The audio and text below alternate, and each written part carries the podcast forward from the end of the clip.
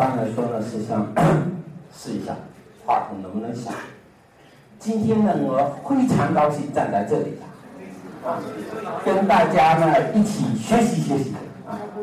这不知道大家可以知道这我是哪里人啊？福建的哎，今年呐春晚多红啊，对吧？我们总统竟然把我们拿出来编排编排，所以我非常高兴站在这里介绍一下啊，这个就是我们的老家。OK，呃，其实呢，这跟我们没有太大关系。今天呢，我给大家就是的 introduction of biomechanics in orthopedics。首先呢，我们会讲一下，就是为什么我们会有这样的一种想法，以及这样的一个思路。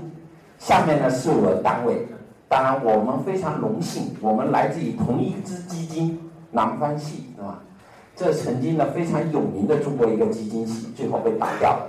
那么来说，我们是来自于南方医科大学，所以我每次都感觉非常荣幸，能够来到南方科技大学来跟大家进行交流。先从一个故事说起，这是在两千年，我们有一个 patient，，他从三米高多的工作架上掉下来，掉下来以后呢，他会出现一个问题。当时呢，这个患者呢，除了一个腰背部的疼痛以外呢，他还出现了一过性的截瘫。我们知道呢，其实我们大家都知道龙骨很重要，大家都吃过猪的龙骨吧，对吧？龙骨里面有个白白的东西，对吧？人家都会给你发个吸管，让你把它怎么吸出来，舒服吧？所以来说呢，大家吃的时候很爽啊。事实上来说呢，它属于中枢神经的一部分。当时是他们，他们以后怎么办？我们来说呢，就在六个小时之内，赶紧给他做了一个急诊的手术，把他原来这些骨折的地方给他撑开，尽量恢复他原有的高度。这里还可以看到骨折线。那么拿个东西给他撑住。这个患者呢，非常的 lucky，他康复了。康复的走的时候呢，所有的患者、攻方、资方等等，都会对医生呢致以最。真诚的、最亲切的感谢，啊！但一般来说，如果有激进一点的，他会给你送个锦旗，啊，然后以表彰你在此次工作中做出的重要贡献。开心吗？啊！生活呢总是这样，我们说人生呢，如果你老是在悲剧中，老是沉溺在喜剧中，它一定会成为悲剧。不是我不干活。一年以后，患者来了，他说：“医生啊，我腰疼。”一拍屁，悲剧吧？这啥？钉断，钉断了，这是个什么概念？所有原来对你的感谢都转过去了。你给我用的假冒伪劣产品，它会断吗？对吧？我想呢，这也是人之常情。就是说，如果这件事落在一个没有一定医学常识的人身上，他的确会有这样的感应。但是他已经忘掉了过去我们告诉他的所有话语。我们告诉他：第一，你应该戴支架，应该用石膏。等你骨头长好以后，那么来说，这个钉子呢，要及时取掉它，因为这个钉子呢是人造的。我们说上帝造的东西最好，它都会断。我们人造的东西有上帝厉害吗？没有啊。但是呢，患者不会给你这样的一种变白的机会。一般的做法是把行李往你病床上一放，躺在那，你看着办。生活就是这样。那么这样的故事呢，在医院里会反复、经常的出现，repeat and repeat。这样来说呢，我们的医生呢也感到非常的尴尬。但是在那个时候呢，在两千年的时候，我们在想着，你怎样拿一个故事，拿个证据去告诉他，因为这个原因，而不是我们的问题，这个患者呢会出现断钉。那么首先呢，你应该怎么办？我们要给他看一套全新的东西，告诉他，我们这是有三证的。有出厂证，有质量合格证，有临床使用证。我们要证明，我们真的不是我自己拿个东西给你装上，也不是别人用过的，真的它是新的，绝对不是 second use。好吧，患者说：“那我不管，反正您就要给我搞定。”那么来说呢，你要给出这些强有力的证明的这个时候。我们那时候才懵懵懂懂的接触到一个全新的工具。我们那时候发现呢，你可以找个力学的证据，找个生物力学的证据来证明，因为它的应力的集中会在这个地方，所以呢，这个钉子它就应该断在这里，断在别的地方就不对了。你要去做一个故事，那么首先呢，你要建个 model，对吧？我们先要去建个模型。那模型怎么办呢？我们首先呢做个 CAD 设计，然后来说呢，把它植入体内呢，再做个有限元的分析，给它画格。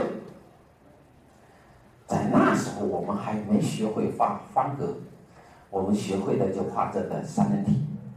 我们把它放成了很多小小的模型，然后再进行一个工作，我们进行了一个模拟的加载以及测试。也就是说，计算计算机的模拟演示啊，就像我们现在的核爆炸一样。当然，我真的核爆炸我没有见过，因为我师兄也不会告诉我他所做的工作。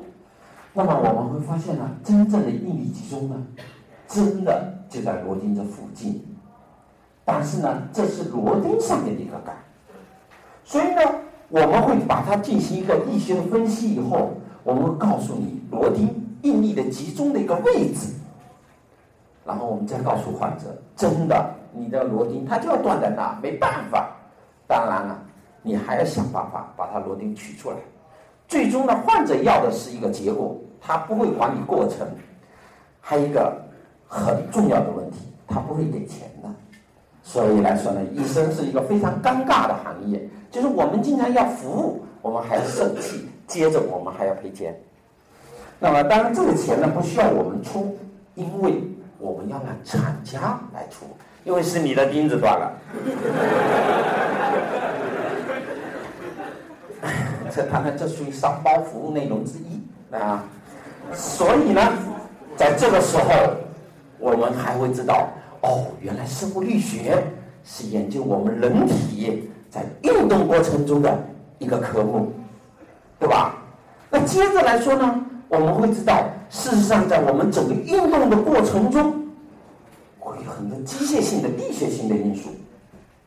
我们发现，静态的时候，它是有应力；那么更复杂的情况是动态学上面的应力，因为我人体呢太特殊了。那么接着呢，我们还会研究一下在运动时候的我们 kinetics。也就是说，我们会注意到我们的运动力学上的时候，它在力学上面是一个非常特殊的综合体，所以这一些的东西是一个非常复杂的一整体化的工程。但是，所有的工程我们都要把它进行简化的模型。我们首先想到的它是什么 n e v e r 杠杆。我们认为任何的一个动作。都应该转化成杠杆中的一种，这是简单的。那么我们认为身体是怎么样的？一系列的杠杆，它才可以导致了我们这一系列的过程。那我们所有的人体活动都应该通过这样一个杠杆。比如说，我们做个曲肘，我的曲肘的支点在哪里？在我们的肘部，对吧？我们的杠杆远端在哪里？是在我的腕部。那我所有的力力在哪里？是在靠着我的一个 biceps，也就是我们的肱二头肌，我把它取起来。所以我认为来说，简单的看，这就是一个杠杆。但如果你真认为能提出这么简单的一个杠杆，你要把上帝创造的东西太简单化。我在驱走的过程中，我并不单单只是一个驱走啊，因为我在驱走的话，我伸走的时候手是这样，我驱走的时候手应该是这样，对吧？那我在驱走的一个过程中，我一定要有什么旋转。所以来说呢，在这个过程中，它并不是这样一个过程，而在不同的角度，我的初始角度它是不一样的。那我的关节这个发育，在这个过程中也是不同。但是我们在早期的时候，会很简单的把一些人工关节假体的设置啊，就把它很简单化，反正不管你，我就先让你们动起来。但是动起来以后，长期的一种应力的刺激，就会出现一个很悲惨的结局。这些假体会松动的，那么人们来说呢？哦，原来运动不单是一种简化性概念，但是在这一个早期，我们考量的因素，你必须把它简化成一个很简单的数学模型。因为我们会发现呢，它是是在一个轴上面会有一定的 rotation，那么这个轴呢，当然来说会有很多的时候作为纵轴的分层，那么接的时候它会有一些应力的作用。才会出现了这个杠杆本身的运动，那我们就会把体内认为骨头是个杆，关节呢是个轴，肌肉呃认为是一种应力的集中。但是呢，我们身体上的不同的肌肉呢，它又是一种协同的作用。所以在这些处理的时候，你一定要把它进行讲话。但这只是我当初的一个认识。但事实上来说，生物力学是不是从后面才开始？也不是。事实上，生物力学在发展的一个过程中是具有非常悠久的历史的。那么，我们说最早的是谁啊？亚里士多德，对吧？那么，其实呢，在很早的时候呢，他人们呢对于这个疾病呢都会进行一些初步的研究。有没有发现呢？一个人为什么会走路啊？为什么会走路？亚里士多德很简单的告诉你。是因为你脚踩了地，所以地呢就推着你的脚，所以来说呢，你就往前走路。这是一个很早期的一种作用力以及反作用力的一个初步的理论。当然，就像苏格拉底说的，就是在高兴以后总会有倾盆大雨，对吧？所以很多东西呢都会有它存折。那么在这个时候要发展一个过程，这个图大家能够想起什么？达芬奇密码是吧？其实呢，在那些年呢，达芬奇呢在意大利复兴、文艺复兴时期呢，我们那时候的一个科学的发展呢，是在一种非常压抑的状态下。在那个时候不需要任何的科学，除了上帝的，只要上帝创造了就对了，其他的都属于异教论，对吧？那么达芬奇呢，他相对来说是个比较另类的人。但是呢，达芬奇他对于我们生物力学的贡献来自于哪里？首先，他呢有个非常神奇的画笔，这是他部分的素描画。他用他自己独有的美学的眼睛，他去发现了我们在运动过程中的一种视觉感受，最早期的。那么来说呢，我们才会看到那么多粗犷的线条。当然，这样的一个体型呢，最多见的位置是谁呀？那些练健美的，对吧？那么健美先生呢，他身上会有这么多粗壮的线条，给我们非常好美学的感觉。但事实上，他们那些肌肉是没多大用的。我们说很多人练健美，他除了一个很漂亮的外形，但是呢，他为了这个外形，他长期需要一些乳酸的堆积，他的肌肉是没有太好弹性的。当然，我这个话是在这里说的。这个瘦死的骆驼比我们这马大，所以来说呢，您不要过去去尝试它，捅一捅。这个曾经呢，在有一次呢，在一个年会上面，人家有一些人体雕塑啊，一个黑人站在那里拿了个盘啊叉子，然后呢，我们不知道那是真是假啊，我们就端了一个菜。拿了叉子再过去，再去捅一下，然后那个突然的教授说话，哇，他有毒瘾，呃，下来我们当时一跳。我们知道哦，好人，对吧？因为他一直在那不动啊，眼睛也不眨一下，那我们肯定这个人都就是有好奇心的，你会看见这玩意太神奇了。啊，当然这种事情呢，大家不要去做，那但是我们也想去看一下作用力和反作用力，那这这是我们经常会发现。那接着来说呢，他对这个的时候，正是因为他静态的描述，给我们了很多的一种动态的一个解剖性概念。事实上来说，他通过他的一种素描的发现呢，我发现发现呢，哦，原来在这个时候在做，比如说我一个病人呢。啊，sorry，我一个人呢，在做后视运动的时候，大家可以看到很多那个健美先生一定会有这个动作，对吧？我们会去看看，哦，原来这个人的胸大肌是怎么样的？他 deltoid，他的三角肌形态是这样的。原来在这个时候他会收缩，不过这个时候呢，他又没了。那我们就会发现，原来在运动的时候，他是通过这样的一系列的肌肉的协同运动，才会使他呢整个运动。发生了一个很重要的一种改变，所以正是通过这样，这早期是一种很静态，但是正是因为这些静态的东西，给我们一个很重要的解剖的启蒙，所以这个时候，这就是我们在力学运动的时候有非常重要的诱导因素。那这人呢？不认识啊，我我其实我也不认识啊。当然来说呢，因为我们为了讲这课呢，总要去找一些虚头，对吧？那这个人呢，其实很有名的。他早期呢，他是个无神论者；到后期呢，他又是个有神论者，啊，牛顿嘛，对吧？他们早期呢，人家也很悲惨，那为什么呢？很多搞科研的人到最后都这样，啊。就是我们要想起谁呀？中国一个非常有名的科学家谁？钱学森，对吧？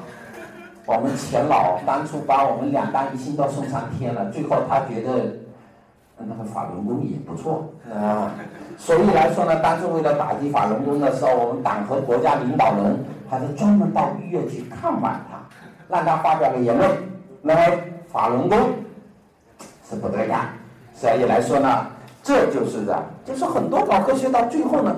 他会发现很多东西你没有办法解释，那么自然而然要寻找一种超越自然力量的解释，很正常，我觉得非常的正常。就是我们当我们在骨科开会的时候，我们经常也会做一个事情，在讨论到最后说这个方法好或者不好的时候，讨论到最后就是说从哲学上的观点，我们认为啊。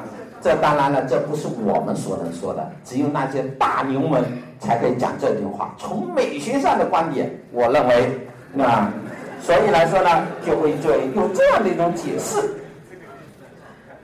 哼，这都是真实，啊，这所以我们每次呢讲到最后，就希望有一天我们自己能够混到有机会讲这样的话，从哲学上的观点，啊。我们会发现呢，其实任何一个机械设计呢，首先应该考虑到的是它的稳定性。那生物力学也是一样的，我们人体呢，并不是任何时候都是在运动的，更多的时候是一种相对的静止。那么我们考虑到很多，比如说有个人底盘大一点，他事实上这种人稳定啊，对吧？我们说手大掌江山，脚大站得稳嘛，对吧？那么我们认为来说，有的人矮一点，矮是有优点的，为什么？他的重心低呀，对吧？比我们这样的重心低啊稳呢，对吧？所以我们会发现来说呢，任何东西存在就是一种合力，但是我们要知道，哦，原来它是一种静态的学。那么最搞气的一个运动呢，我们认为它是一个什么样运动？很简单的一种线性运动。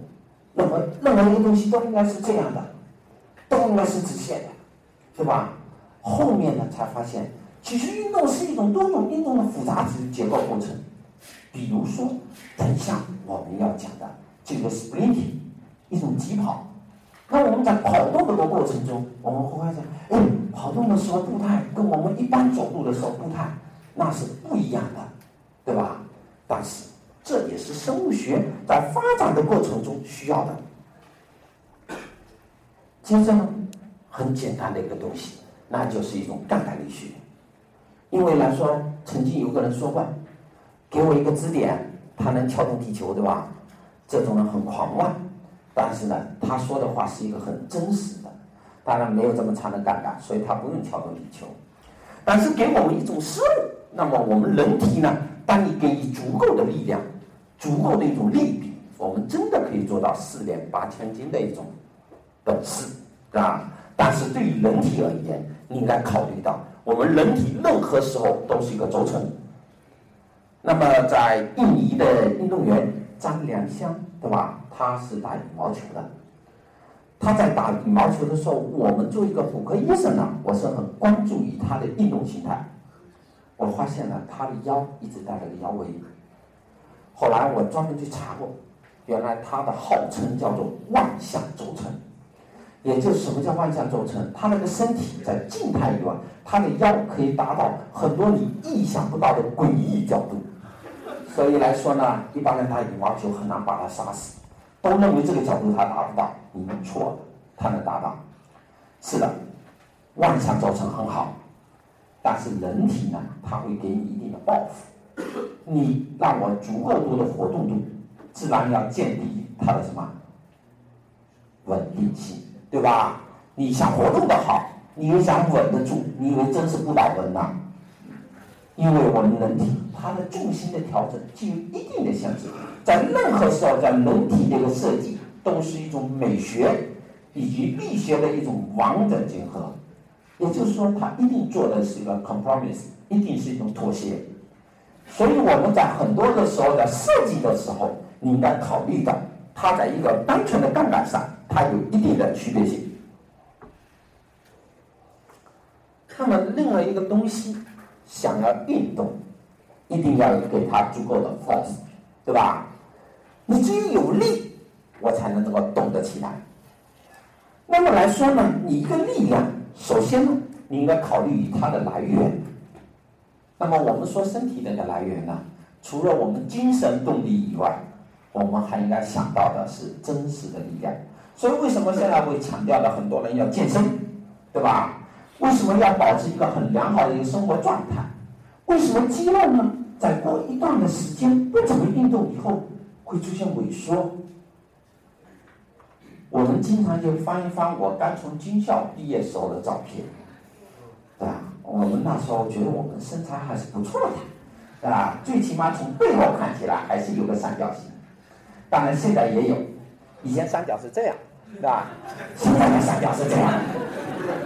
当然，这也是一种很正常。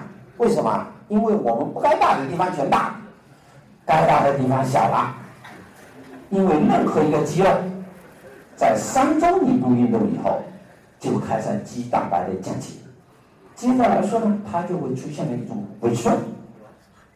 但是，如果呢，我给它足够的应力。除了能够让我运动以外，它还可以刺激我们体内的一种细胞的增殖。它事实上来说，会给你一个很好的一个细胞膜的信号刺激。所以来说呢，我们又会推出另外一句话，那叫做“用进废退”，对吧？所以我们会去考量一个东西：你在用力的时候，它有的时候它是需要很多的吸收，除了一种物理性吸收。还会内在的一种摩擦力，以及它内在的一种自我吸收。那么这个就是我们在做所有力学时候永远不能抛开的牛顿的几个发现。所以我们觉得牛顿的这个苹果砸的挺好，他原来是不是擦一撬一摔了一下，再撬门打开啊？所以呢，我们会发现我们有惯性定理，有加速度、作用力以及反作用力，以及。还有的万有引力定律，这是我们在这个时候的考量，必须要进行的考量。但其实科学是真的不停的发展，我们会出现一个 Bernis principles，也就是 Bernis 定律，它会告诉我们一个东西，流体学，对吧？大家会发现呢，流速呢，在一个管道的横截面积变小的时候呢，它是加快的。对吧？但同时，它内部之间的摩擦力呢，跟它的流速呢是成反比的。所以呢，大家会发现一个问题，哦，任何一个东西设计呢，要尽量成什么内力学，对吧？只有在这个时候呢，它的摩擦力呢，应该是最小的。所以人体呢，总会在不断的进行反生。但是呢，生物力学是我们反生学一个非常重要的基础。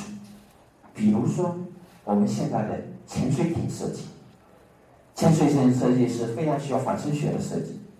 它为什么要变成内壁状？现在为什么它的尾鳍要加大？为什么它的龟背要限制龟背的高度？除了它在航行中的一种摩擦力，它还会考虑到在流体设计的时候，它一定要有一定的流向性，它会变成它的部分动力。所以我们在很多东西设计的时候，就要知道生物力学呢，它真的东西是非常的有用。但是我们人体也会发现。在我们很多关节运动的时候呢，它要设计成一定的弧面。那么这个弧面呢，是一个很诡异的东西，因为也没有人知道当初为什么会发现。比如说，我们一个很简单的膝盖，我们人体的膝盖呢，它有个很很小的骨头，我们叫做髌骨，对吧？很多人说是个指骨。这个指骨呢，我们为了让它指骨活动的更好啊。我们就会把指骨呢变成这样的一种形态，变成这样一个，我们把它像板栗状，对吧？像板栗状以后呢，我们人体就发现哦，它有个尖的东西，应该有个咬合，对吧？这个来说呢，我们就会设计出人体就会长出这样的一个科来，这就变成了我们什么？股骨科的一个设计，因为这个地方呢，它刚好有凹槽跟它是对应的。可是我们发现一点，因为这样的一个状态应该来说是最稳定的，最稳定的，对吧？所以当然的，我们认为所有的膝盖有髌骨的都这样。可是呢？当我们把大猩猩抓来一看，嗯，发现不对，人家也有这东西，但是呢，它这东西是鼓起来的，人家猩猩要跑挺快的，跳跃也比咱好，对吧？所以我们发现问题，这东西究竟是什么？但是，最起码目前的这种状态，是我们生物进化的必然结果，对吧？那么我们在做人工关节假体设计的时候呢，它也会有这样的一个东西。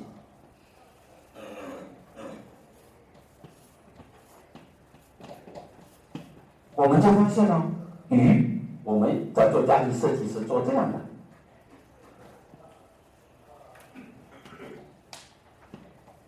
下面呢有一个平台，但是呢，我这里呢会做个凹槽。当这样的凹槽呢，是一种塑料沉淀。当我们在做假体设计的时候，我们自然而然是沿着面切，但我一定要保留有个凹槽，能跟我前面的这冰进行融合。我们总是一种希望，能够完全模拟我们的人体状态，这是我们人生的终极梦想，对吧？但是呢，这就需要我们本身对你的运动，对于你的一种力学的分析。一定要非常的精密，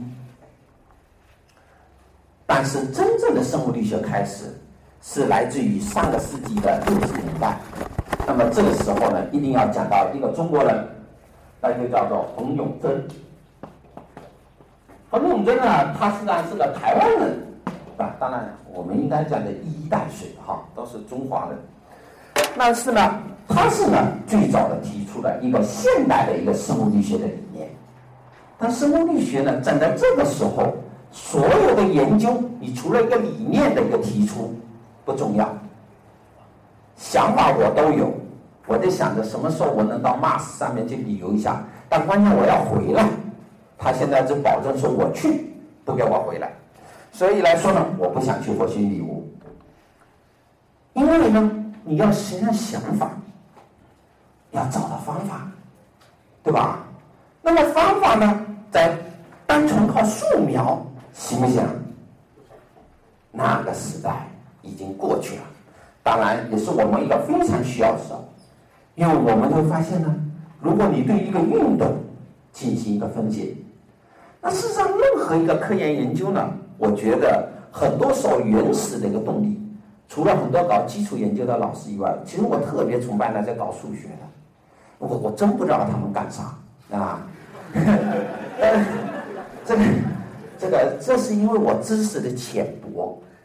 但是我真正的知道，就他们很有用，没有他们那个简单的个数学分析，再进行它的复杂的演绎，你想能够出现什么全球性轨道，对吧？你怎么能够让我们飞机上天？是有很多的东西，都需要一个简单的自然科学的基础研究，所以我非常的崇拜他。每次呢，我们要是跟中科院的他们，因为他们广州分院，还有中大他们一些老师啊。我看见搞那些基础研究的，我都是肃然起敬，因为我对于他们的坚守，我自己最崇高的敬意。在这个年代，这样坚持做基础的人不容易啊。但是呢，任何一个研究，你首先呢是要有需求，就是说，比如说我们对于这种家庭的研究，我是有需求的。为什么呢？很多人都会关节疼，大家都可以在经常看到这些老太太。对吧？为啥？她真疼，她走路歪了。但是我没想到，呃，我应该想个办法，给他换个东西，让他能够走得更舒服。有市场需求的推动，大家生物力学有的时候呢，很多人会去研究一下它对运动本身的一种改善。这个呢，就是我们这样的一个生物力学模型。因为呢，我们做了一个人工关节假体。但我们要去考量啊，这个假体的时候放进去，它力学集中于哪里？千万可不能像我刚才记住那螺钉呐，这要断，要费脑筋了，取出来，那可不是你想象中的那么容易。我们要开个大刀，然后接着上骨头上锯，哇，叮叮咣啷的把它锤下来。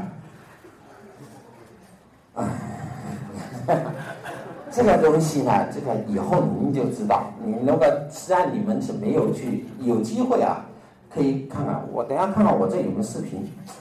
那我们做人的工作就是这样的，啊，我们首先是破坏一个旧世界，当然了，目的是要建设一个新世界啊。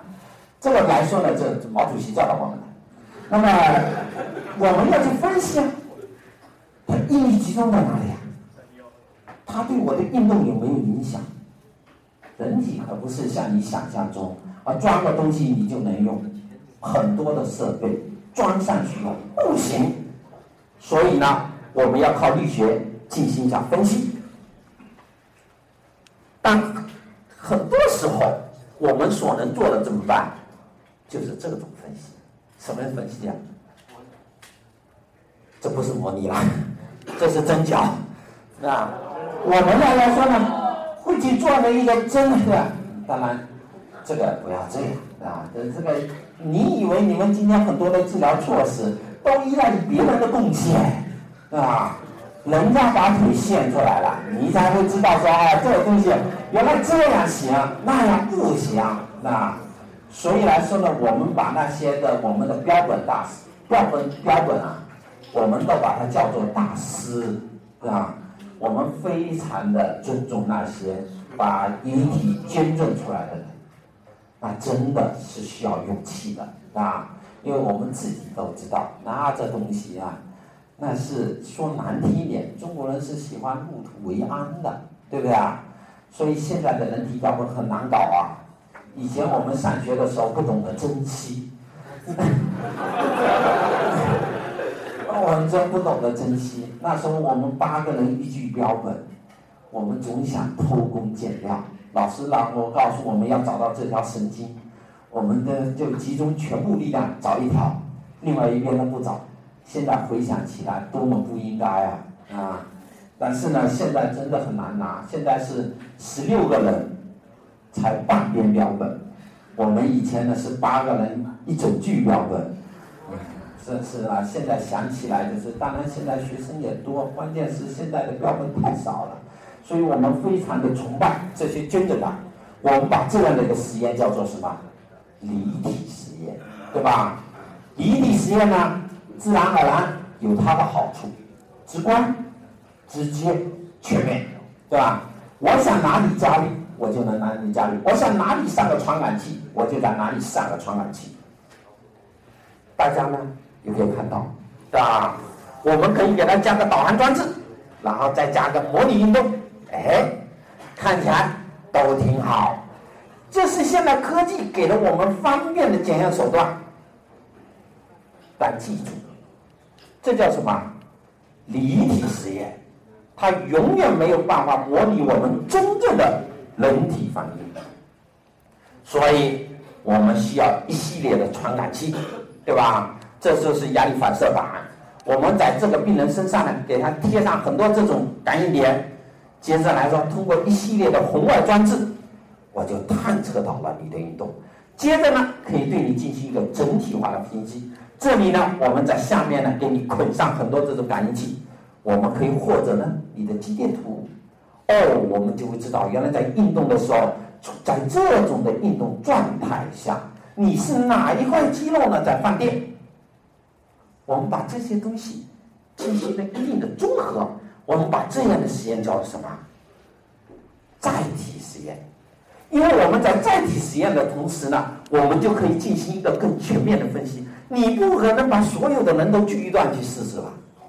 所以来说呢，我们应该在一体化的考虑。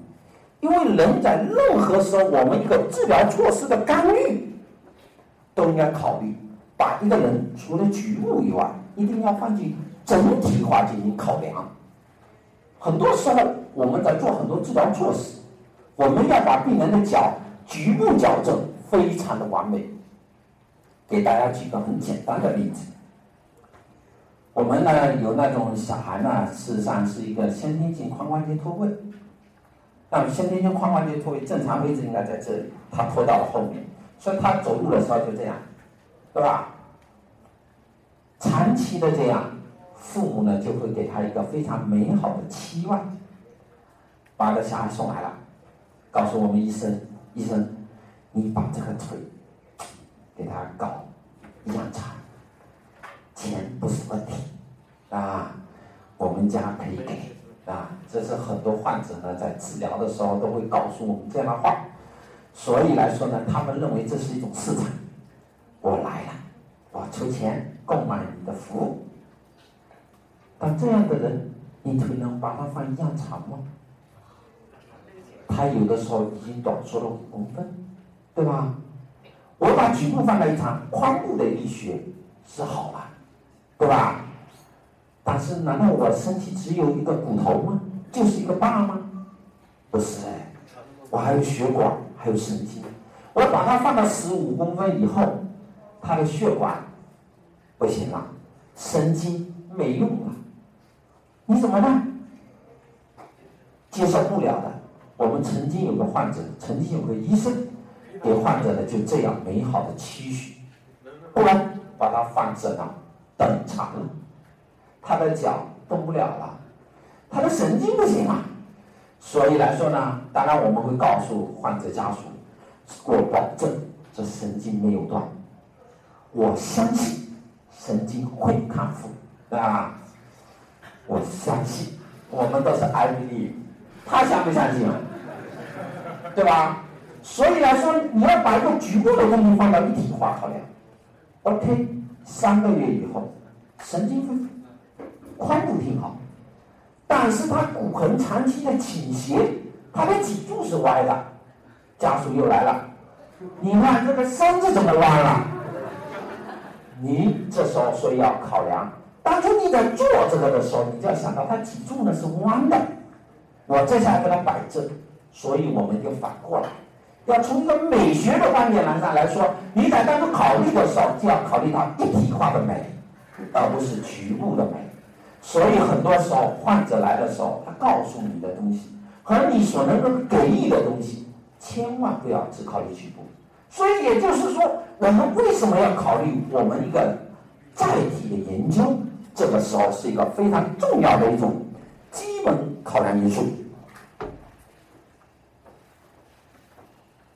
说休息一会儿。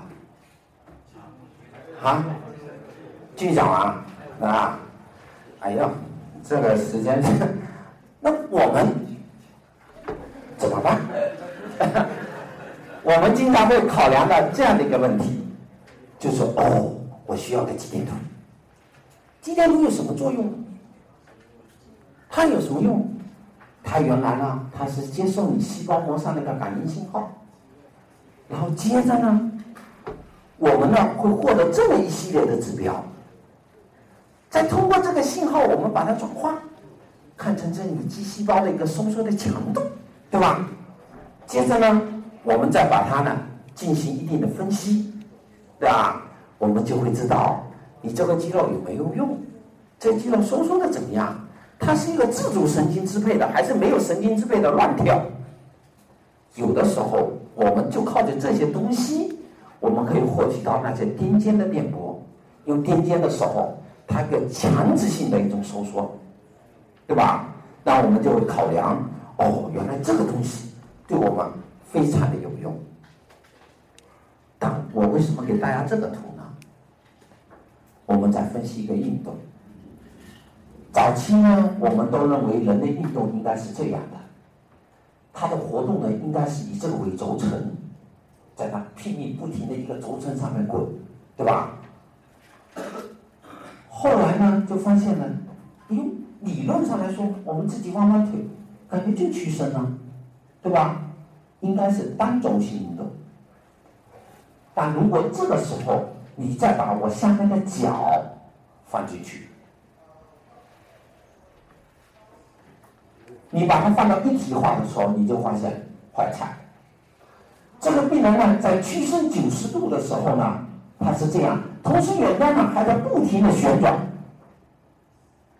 也就是说，当你在进行屈曲的时候，我的脚呢是从往外变成了内，对吧？在这伸直的时候，我又变成了外，也就在不停的旋转。而且最奇怪的一点，人弯到了九十度以后，他并不是乖乖的在这个轴承的运动，他要往外 rolling back。它我们把它叫做一个后滚动作，它要滚动一下才能弯。所以来说，如果呢你只是在这个轴承的运动，你就发现了，当你弯到九十度，我弯不了。为什么弯不了？你后面还有肌肉啊，对吧？它两个之间就咬合了。但是呢，我干脆往后挪一挪，它就又可以弯起来。所以呢，这就是我们上帝在创造这个东西的时候，它非常神奇的一个东西。我们就想去模拟，我们发现你这模拟，你要怎么样发现这些东西啊？那我们就需要一种记录，对吧？当然，大家这次看到在赛场上，对吧？在奥运会赛场上上面，他们所能够有，当然现在的摄像机太快了，对吧？你说一秒钟可以拍摄多少帧啊？这一点呢，给我们一个很好的一种动画解释。在我上初中的时候呢，我会发现一个很奇怪的东西。我的同桌呢，经常会在书角上面画很多小人，然后很多小人们不停的动作。然后呢，他一到上课，哇，我就看到了最早的蒙太奇电影。我说原来是这样的，把我们的一个静态的动作，怎样让它动态化？那么高速摄像机给予我们这样美好的期许，就是说。我可以通过你不同的连续拍摄，我就可以分析你这一个人怎么样做的动作是如何，你做的是一个怎样的东西。所以现在好在就在有新的 video，那么这是它的一个反应时期，这就是我们现在的一些高速拍摄的一些工具，对吧？这对我们的运动医学来说非常的重要。那么现在来说，为什么这种拍摄项特别重要？大家都知道，中国乒乓球队很厉害吧，对吧？为了拍摄住这些运动员的每个微小动作，进行一定的一个讲解和一定的模拟，那么就需要这个。大家还看见这两天腾讯微博上传的那个什么，呃，那个女的，人民大会堂倒水的，对吧？其实呢，这是什么叫做整齐划一？这一点呢，我们中国跟朝鲜差不多啊。朝鲜每次阅兵的都是那种弹跳动作，那么中国的阅兵呢，每次都是那种规范化动作。当然，我们也都试过，对吧？我们进行正步走，一步七十五，离地二十公分，对吧？手要抬在胸前，第二三纽扣中间，那然后头要向右摆多少度？那这都是有规定的。但是我们参加阅兵的时候也是这样，但是在当时的情况，我们感觉。这是一种荣耀，那我们觉得能接受党和人民的检阅，那是无比的光荣。当然，现在也觉得是荣耀，但是我们就会发现，我要怎样去模拟它呢？我们就需要一些固定化的动作，那就需要这一类的电子设备。那么这个瞬间谁干的？就是我来干的。所以它的一个使用，它采用这种一个快速的拍摄手法。给予我们的很多美好的希望成为了现实。我们可以更好的细化性的检测。我们东西。当然，在这个时候呢，我们大家会发现，这是我们一种呢离体的生物力学压缩机。这个压缩机呢非常的强大，它现在可以给你零点几牛顿的力，给你非常小非常小的应力。那么来说呢，我们把这样的一种机器呢，就生物力学的检测仪。那么下面一个最主要是一种步态的分析。那么在这个时候呢，大家会发现，那么它会给我们很多分析，说给我们很多的检测。那么在远端这个地方，这些一个红色的点，就是一个红外的探测仪，它可以探测在你体表标志上一些的标志。那么这是我们早期的一个步态分析东西。下面呢，再给个一定的应力吧，应力板以后通过传感器的传导。那么来说，就可以得出我们的应力的集中，这对谁最有用？我们可以通过一个步态的分析，我们可以告诉你，你的走路不像猫步啊。你们要走猫步的时候呢，你的步态应该是怎样？但同时呢，我们也可以告诉我们的病人，你用脚不正确，你的应力的集中可能偏前，可能偏后，对吧？这红色的点呢，是我们应力的集中的示意图。那么我们会告诉你，你不要穿高跟鞋，对吧？你应该穿怎样的一个脚型鞋垫？对于一些平足的患者，那么像我呢，就是个平底脚。平底脚的患者是有个什么样的一个痛苦？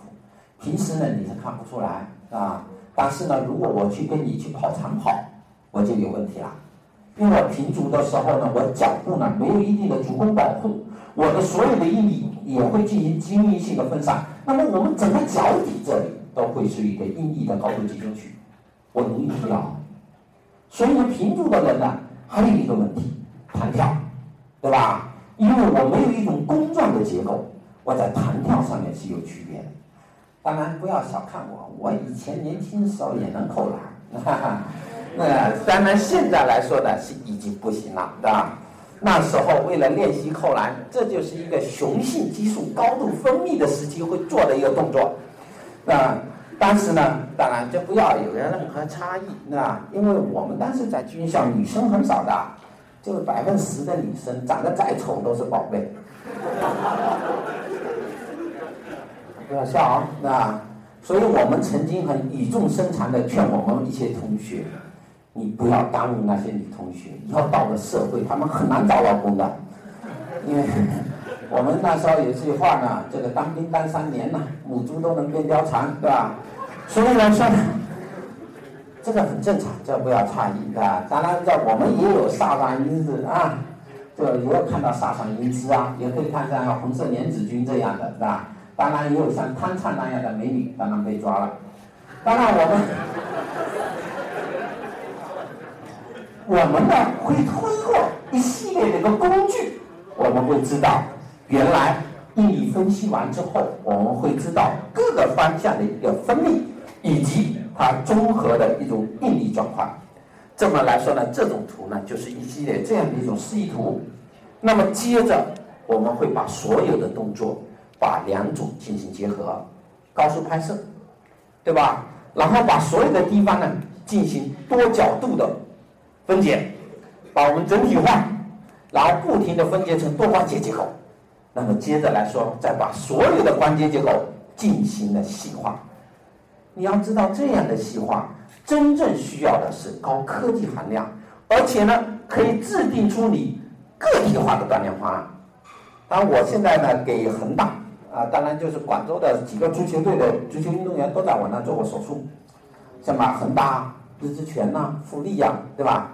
所以呢，去年呢我在他们亚冠半决赛的那个赛场上，那天太冷了，我穿了一个很破的白大褂，本来呢里面还穿没穿衣服的，但是那天实在太冷，又下着雨，我就很猥琐的穿了那衣服，又坐在那赛场旁边。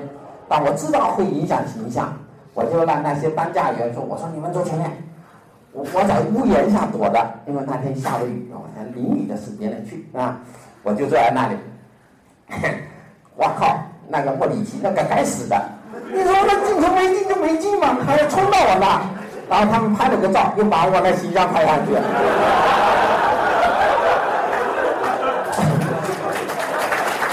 我特别害怕啊。为什么呢？很快，我们的学生呢，在千里之外，把那图片发给我。他说：“老师，我看见你了。”哎呀，我多年就是心里暗想的那女同学都给我发了一个说：“下次去请穿好点衣服。”我真的没有想到，对吧？这是呢，但是呢，我们发现哦。原来呢，以前我们在做一个步态分析，就是这样，带上一个探测仪，咣咣咣，我走过去了，啊，咣咣咣，走回来了。那么来说呢，我们把这样的一个分析，单纯性的叫做步态分析。后来发现呢，这只是告诉我运动形态呀。那我想知道我的力量，对吧？那么这是他们玩的 lacrosse，叫做长曲棍球。我在澳洲学习的时候呢，我发现一个东西，我旁边有个很大的球场，每天呢球场没有人，我经常一个人坐在球场旁边，幻想着我的生活。啊，当然来说呢，这要理解。那我这个人呢是耐不住寂寞的，所以他们让我出国，我觉得真是好山好水，好无聊啊，我受不了啊。那么来说，短期去我愿意啊，长期去我真受不了。但是呢，我换他们玩曲棍球，哎，原来是这样。后来发现呢。他们为了玩曲棍球呢，很需要身体的协调性啊，因为他把球抛出去，另外一个人嗯，把那球一搂一兜，然后他啊，这个老外特别 friendly，他也很 nice，他说你来试，把球扔过来，我哪兜得住啊？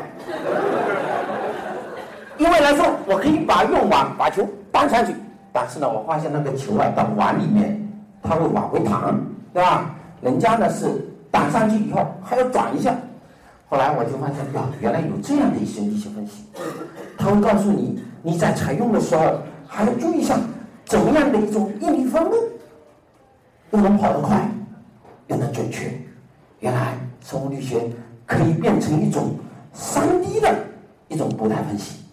那么来说呢，它除了告诉我形态学，还会告诉我力学的合成。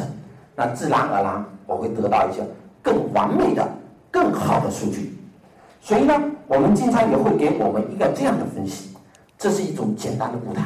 走路的时候是怎么样？它有个站立期，有摇摆期。那么这是整个的 one g a cycle 整个循环。这是我们走路的哦。但如果我们发现，当你跑步的时候，生物学原来不是这样跑的，对吧？因为我们在跑的时候呢，就会变成一只脚了。所以来说呢，大家看过那些拍给一百米拍照的时候，那些运动员所有的腿呢都是要屈髋内收的。那么来说，它要保证呢你在一条直线上的方向和距离，它无论在力学上面，在速度方面都有一个非常重要的提升。那么大家会发现，原来这个东西现在已经可以靠到一秒钟可以拍到两千帧了。那么当然这个我们会发现。这样的一种应力分析，那么这是一个二十世纪呢，更多的科学给了我们更多的一个反应。但这种机器呢，就更神奇了，因为我们刚才讲的生物力学，在我早期看来，生物力学必死。为什么？玩的是大体。现在我们要申请国家基金，你没有一些微观性的东西，你跟谁玩呢？那么我们会发现，原来生物力学的个发展。已经能够靠到这种软组织的检测，甚至可以侦测到你组织间质，把那些单条的细纤维都能够挑出来进行力学分析，这就在南门科大的谭教授都可以做到。休息吧。好好好吧。